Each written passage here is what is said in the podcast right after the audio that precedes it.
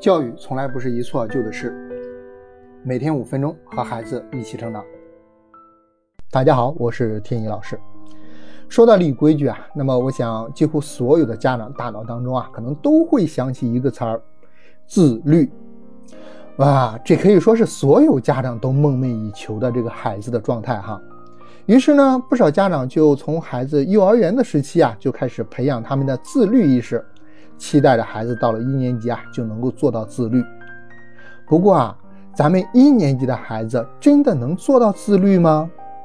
哎，说到这里啊，我们就得知道，我们说的这个自律或者说守规矩啊，其实主要是孩子的自我调节能力，就是孩子他得明白和理解什么是对的、错的，并且按照理解的这个标准和要求来调节自己的行为。那么，这个能力啊，它并非天生就有的，至少有四个发展的阶段。那么今天呢，我们就来了解一下。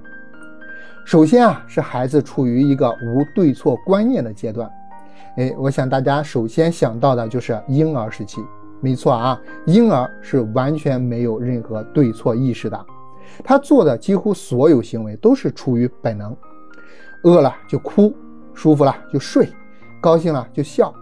他不会去考虑，哎，这么做是不是合适啊？啊，更无法理解外界是不是有什么需求。那此时啊，你如果要求孩子必须按照某些标准来做，那不仅不会有效果，反而会比较痛苦，甚至呢还会伤害到孩子。比如啊，你让一个不满一岁的婴儿停止哭闹，你唯一能做的事情就是对这孩子进行安抚。比如喂奶啊、换尿布、抱抱等等，你没有办法去要求他再多做些什么。但是你千万不要认为啊，只有婴儿才会处于这样阶段哦。前段时间啊，在网上就有一段视频被曝光，一个十几岁的孩子啊和妈妈坐地铁，可能是因为方向坐反了，那么这个孩子下了车之后就开始踹自己的妈妈。边上有人劝阻，也遭到了这个孩子的各种攻击。无数人就评论啊，这就是惯的。那很显然，这个孩子仍然是处于这个无对错观念的阶段，仍然是一个婴儿状态。规矩立不好，孩子就会出现这样的倒退。那这就是孩子的一个无对错观念的阶段。然后呢，孩子他会进入一个他律阶段。当孩子稍微大了一些之后，大约两三岁以后啊，慢慢就有了自我意识，他意识到自己和别人是不同的了。然后呢，自己有想法和需求，别人也有。那么孩子就开始进入他律的阶段了。这个阶段的孩子啊，他是无法从更高的层面，比如说社会道德层面来区分什么是对错，什么是好坏的。但是啊，他可以根据外界的奖惩啊、成人的这个教育啊等等，这更直接的反馈来调节自己的行为。那孩子学习排便，他就是一个典型的他律行为。那他会因为呃家长的一个奖励和惩罚啊、语言的教育，甚至是表情等等，来努力的控制自己的行为表现，让自己的行为更符合成人的要求。那这是一个他律阶段，随后呢，孩子会进入一个认同阶段。那这个阶段孩子就大了一些了，他就会观察和模仿他们生活当中重要的人，比如说爸爸妈妈他们的行为啊、态度呀、价值观呀、啊要求啊等等，把这些内化成为自己的要求。所以啊，你就会发现，一方面他们会因为认同这些人。而努力的去遵守一些规矩，但是另一方面呢，因为各种原因，比如说孩子记忆力还不足，容易忘，所以呢，他又无法很好的遵守规矩，哎，还需要咱们大人的不断提醒和教育，可以说是处于一个他律和自律共存的一个状态。那一年级的孩子就有这样典型的特点，你可能会发现孩子特别爱听老师的话。那让他干什么就干什么，这其实就是因为在一年级孩子眼里啊，老师是权威，是他认同的对象，因此呢，他要努力的遵守老师提出的要求。但是毕竟啊，还是孩子，他有时候会忘掉或者不理解，所以无法去很好的遵守。因此呢，还是需要我们不断的提醒和教育。如果您家的孩子也是特别听老师的话，那您应该高兴，这对于孩子走向自律又进了一步了。